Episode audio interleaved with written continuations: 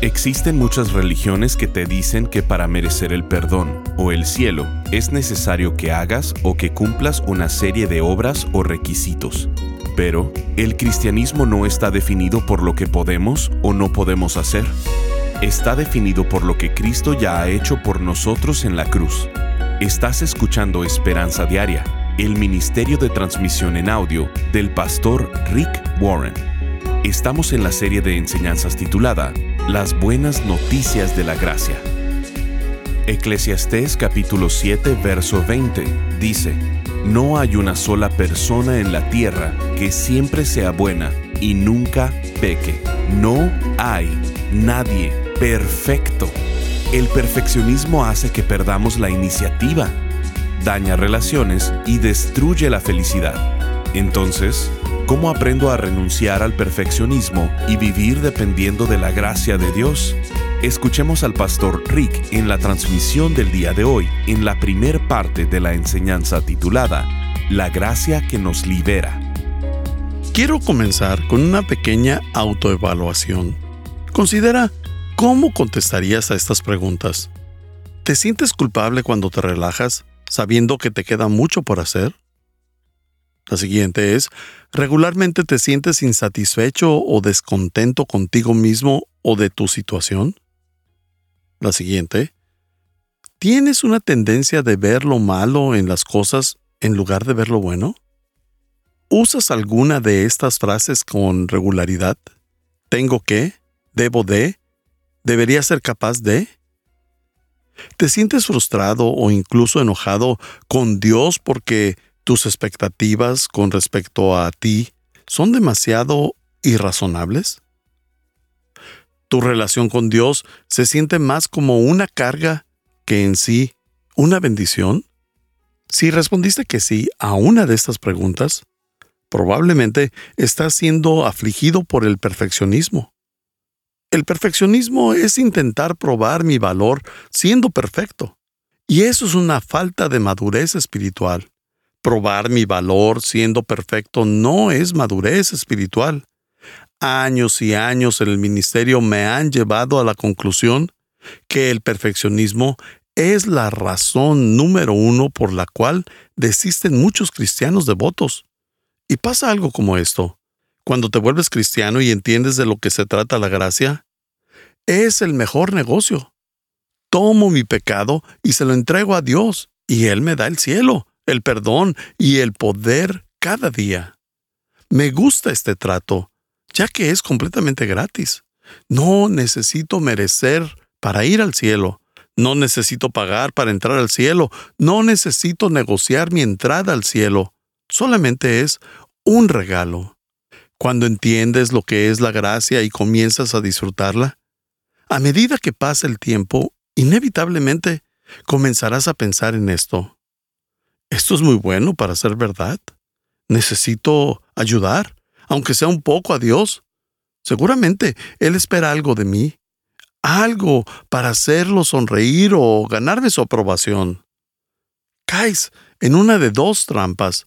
Los dos mayores enemigos de la gracia son el legalismo, o sea, tratar de ganar la aprobación de Dios a través de las reglas, y el otro es el perfeccionismo, tratar de probar cuánto valgo al ser perfecto. Hay un libro entero en la Biblia que fue escrito para combatir estos enemigos de la gracia, y es el libro de Gálatas. En ese libro, Dios dice, cuando tratas de ganarte la aprobación de Dios, cuando intentas conseguir afirmación por parte de Dios, eso es tonto. Gálatas 3:3 dice, ¿será posible que sean tontos? Después de haber comenzado su nueva vida en el Espíritu, ¿por qué ahora tratan de ser perfectos mediante sus propios esfuerzos? El día de hoy quiero que veamos lo que es una gracia que libera. ¿Cómo nos liberamos de la trampa del desempeño? ¿Cómo nos escapamos de la prisión del perfeccionismo? Cuando entiendas el cómo relajarte en la gracia de Dios, encontrarás un nuevo nivel de gozo en tu vida encontrarás un nuevo nivel de libertad que posiblemente jamás hayas vivido o que solamente lo viviste cuando recién te convertiste en creyente. Quiero que veamos esto. cómo relajarte en la gracia de Dios. Pero antes de eso, quiero mencionar lo que te puede hacer el perfeccionismo. Es muy destructivo y nocivo para tu vida. Número uno, derrota mi iniciativa. ¿Alguna vez has tenido un proyecto que no has comenzado, pero que sabes que quieres iniciar? Sabes lo que es correcto, sabes que es algo bueno, pero te pones a pensar, alguno de estos días lo haré, pero nunca lo haces. Una posible razón es el perfeccionismo. En tu mente estás esperando la circunstancia perfecta, el tiempo perfecto, el ambiente perfecto, que los niños salgan de la escuela, que entre una cierta cantidad de dinero. Estás esperando y como resultado, el perfeccionismo causa procrastinación. Pones tus estándares demasiado altos y el perfeccionismo causa una parálisis y no puedes hacer nada. La Biblia dice esto en Eclesiastés 11:4. Si esperas condiciones perfectas, nunca realizarás nada. Número 2. Daña mis relaciones. ¿Te gusta estar rodeado de personas que siempre corrigen lo que haces? A nadie le gusta ser molestado, corregido, perfeccionado y rectificado todo el tiempo. Es frustrante e irritante. La Biblia dice en Proverbios 17:9, cuando se perdona una falta, el amor florece pero mantenerla presente separa a los amigos íntimos. Daña relaciones. El perfeccionismo es el deseo de siempre corregir. Esto daña relaciones. Todos nosotros somos perfeccionistas en algún punto, todos estamos en el mismo paquete, y lo que causa es que veamos lo malo. Esto se origina de la inseguridad. ¿Te has dado cuenta de que cuando no te sientes bien acerca de ti mismo, ¿No quieres que alguien más se sienta bien consigo mismo? Si yo no me quiero, ciertamente no quiero que tú te quieras. Quiero que seamos miserables juntos. Los perfeccionistas que son duros y exigentes con otras personas son muy duros y exigentes consigo mismos.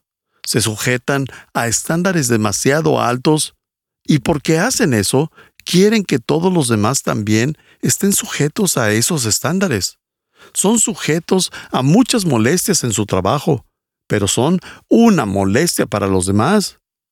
Esto daña relaciones. Número 3. Destruye la felicidad. Eclesiastés 7:16 dice, Así que no seas demasiado bueno ni demasiado sabio. ¿Para qué destruirte a ti mismo? Ese versículo no suena como que debería estar en la Biblia. Pero lo que está diciendo es que puedes llevar esto al extremo. Él no está hablando acerca de bondad genuina o de sabiduría real. Está hablando acerca de perfeccionismo. Puedes tomar cualquier virtud y convertirla en un vicio al llevarla al extremo ignorando el equilibrio. Y luego dice, ¿por qué destruirte a ti mismo? Me gusta lo que dice otra versión, la Dios habla hoy. ¿Para qué arruinarse a uno mismo? En tu mente tienes una imagen de tu ser ideal, y eso es lo que colocas en tu aplicación para el trabajo. Es tu ser ideal. ¿No eres realmente eso? Eso es lo que muestras en la primera cita. Siempre hay una brecha entre lo ideal y lo real, entre lo que piensas que quieres ser y lo que realmente eres. Y lo ideal siempre está molestando a lo real en tu mente.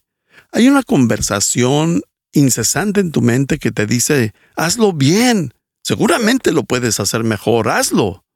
¿Por qué hiciste eso de nuevo? ¿Alguna vez vas a cambiar? Cuando estás en modo perfeccionista, siempre hay pequeños regaños en tu mente. Siempre te estás diciendo a ti mismo, eres muy flaco, eres muy gordo, muy alto, muy chaparra muy descoordinado, raro, impuntual. Nunca voy a cambiar. Y así sucesivamente te hablas. Tienes este audio que se reproduce constantemente entre lo que es ideal y lo que es real. Y piensas que después de tanto automolestarte, te puedes volver perfecto. ¿El molestarte funciona? No, no funciona. El molestar solo te pone a la defensiva y hace que la persona que estás molestando se ponga a la defensiva. Tu peor molestia vive bajo tu piel. Eres tu peor crítico al tener la tendencia de resentir o incluso evitar a las personas que te molestan. Si te la pasas hablando mal de ti mismo, ¿qué dice eso de ti? Que no te agradas a ti mismo, que no eres lo suficientemente bueno. Y piensas que al molestarte por lo que está mal en ti, eso te motivará a hacer lo correcto. Y no es así. A eso se le llama perfeccionismo. Y el perfeccionismo causa que constantemente te critiques, que te autosabotees y que te degrades. El problema es que aprendiste el perfeccionismo al ir creciendo. Tal vez te lo modelaron, pero la buena noticia es que como es algo que aprendiste, lo puedes desaprender. Pero esto sucede. Muchos de ustedes eran perfeccionistas antes de ser cristianos, y cuando se convirtieron a Cristo, cuando le entregaron su vida a Él, lo que hicieron fue tomar esa pequeña voz irritante que siempre te estaba diciendo lo que estaba mal contigo, tomaste tu conciencia o la de tus padres, la cultura o lo que sea, y la hiciste la voz de Dios y ahora tienes a Dios diciendo, por favor, ¿no puedes hacer algo mejor que eso? ¿Por qué no haces esto? Una voz que siempre te está diciendo lo que está mal, y has confundido la voz de Dios con la de este gran crítico en el cielo. Estás escuchando Esperanza Diaria. En un momento, el pastor Rick regresará con el resto del mensaje de la transmisión de hoy. La vida nos enseña que obtenemos lo que merecemos, que en verdad no hay nada gratis. Estamos conscientes que debemos trabajar duro y que las cosas cuestan sudor y esfuerzo. Constantemente pensamos y decimos, si algo va a suceder, lo voy a tener que hacer yo. Pero esa es la ética del trabajo del mundo el problema con esto es que creemos que Dios se relaciona con nosotros de esta manera y Él no nos trata bajo esos conceptos. Él nos trata con su gracia. Para nosotros es complicado identificarnos con Dios porque vamos por la vida creyendo que debemos merecer su perdón, merecer tener una relación con Él. Pero la definición de la gracia de Dios es, Dios nos da lo que no merecemos. El pastor Rick está sumamente interesado en que comprendamos el significado de la gracia de Dios. Por esto, nos explica en seis enseñanzas cómo vivir y abrazar la gracia extraordinaria de Dios. Los títulos de la serie son La gracia de salvación, La gracia que nos sostiene, La gracia que nos restaura, La gracia que libera, Ofreciendo gracia y viviendo en la sorprendente gracia de Dios. Creemos que esta serie debe formar parte de tu audioteca para que puedas consultarla cada vez que necesites reafirmar la gracia de Dios en tu vida, la de tus amigos o familiares. Te invitamos a ser parte de Esperanza Diaria. Visítanos en pastorricespañol.com y contribuye económicamente con este ministerio con cualquier cantidad. Como agradecimiento, te enviaremos las seis enseñanzas de la serie titulada las buenas noticias de la gracia en formato MP3 de alta calidad descargable. Visítanos hoy en pastorricespañol.com o llámanos al 949-713-5151. Ahora volvamos con el pastor Rick y escuchemos el resto del mensaje del día de hoy. Tienes este audio que se reproduce constantemente entre lo que es ideal y lo que es real y piensas que después de tanto automolestarte, te puedes volver perfecto. ¿El molestarte funciona? No, no funciona. El molestar solo te pone a la defensiva y hace que la persona que estás molestando se ponga a la defensiva. Tu peor molestia vive bajo tu piel. Eres tu peor crítico al tener la tendencia de resentir o incluso evitar a las personas que te molestan. Si te la pasas hablando mal de ti mismo, ¿qué dice eso de ti? Que no te agradas a ti mismo, que no eres lo suficientemente bueno. Y piensas que al molestarte por lo que está mal en ti, eso te motivará a hacer lo correcto. Y no es así. A eso se le llama perfeccionismo. Y el perfeccionismo causa que constantemente te critiques, que te autosabotees y que te degrades. El problema es que aprendiste el perfeccionismo al ir creciendo. Tal vez te lo modelaron. Pero la buena noticia es que como es algo que aprendiste, lo puedes desaprender. Pero esto sucede. Muchos de ustedes eran perfeccionistas antes de ser cristianos, y cuando se convirtieron a Cristo, cuando le entregaron su vida a Él, lo que hicieron fue tomar esa pequeña voz irritante que siempre te estaba diciendo lo que estaba mal contigo, tomaste tu conciencia o la de tus padres, la cultura o lo que sea, y la hiciste la voz de Dios, y ahora tienes a Dios diciendo, por favor, ¿no puedes hacer algo mejor que eso? ¿Por qué no haces esto? Una voz que siempre te está diciendo lo que está mal, y has confundido la voz de Dios con la de este gran crítico en el cielo. Ya que todos tenemos perfeccionismo en un cierto grado, ¿cuál es el antídoto para ello? No lo encontrarás en ninguna terapia y en ninguna píldora. Solo hay un antídoto para el perfeccionismo y no es una serie, no es un libro de autoayuda, solo hay un antídoto para el perfeccionismo. Experimenta la gracia de Dios. Aprende a relajarte en la gracia de Dios. Los californianos, especialmente los del sur de California, se supone que deberían de tener un estilo de vida relajado y casual. Las personas que vivimos aquí sabemos que eso es una gran mentira.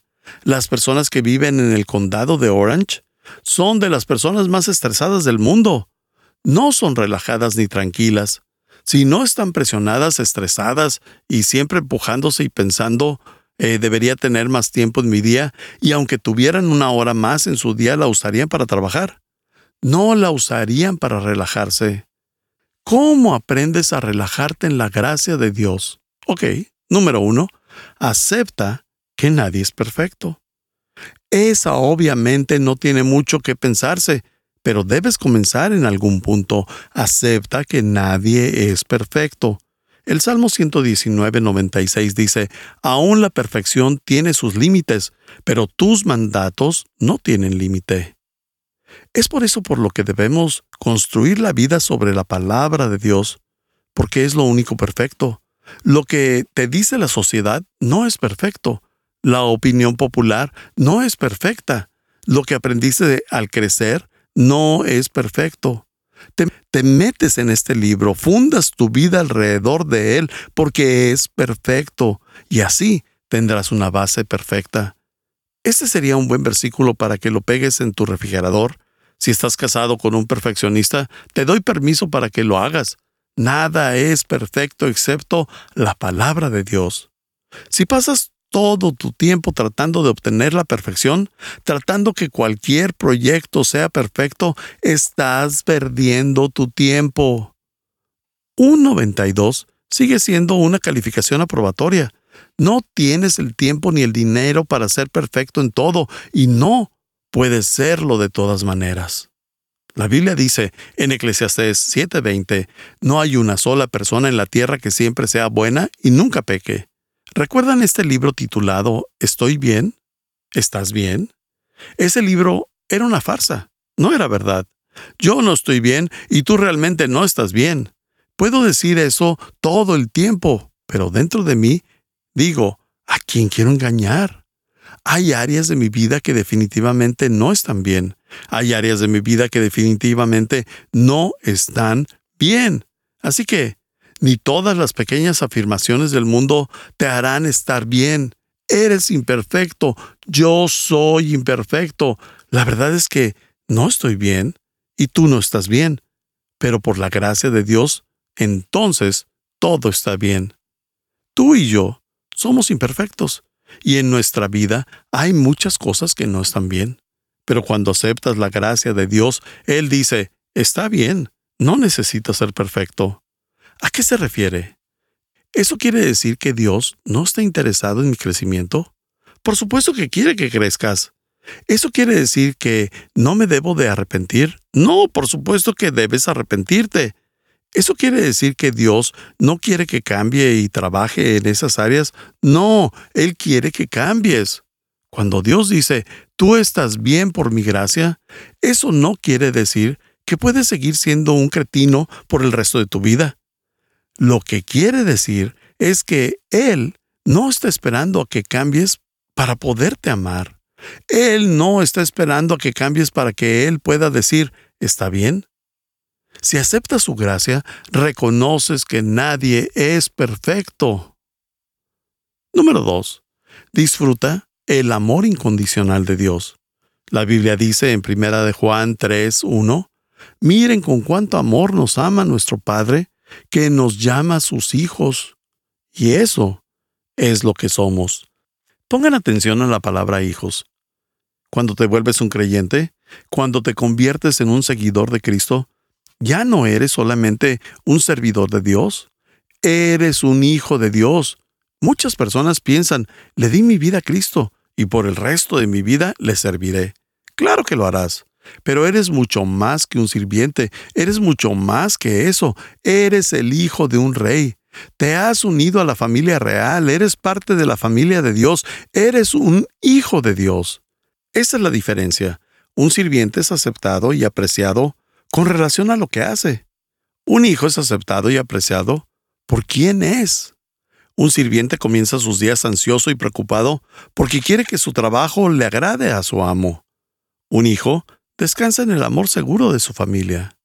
Un sirviente es aceptado por su labor. Un hijo es aceptado por su relación. Un sirviente es aceptado por su productividad y su desempeño. Pero un hijo es aceptado por su posición en la familia.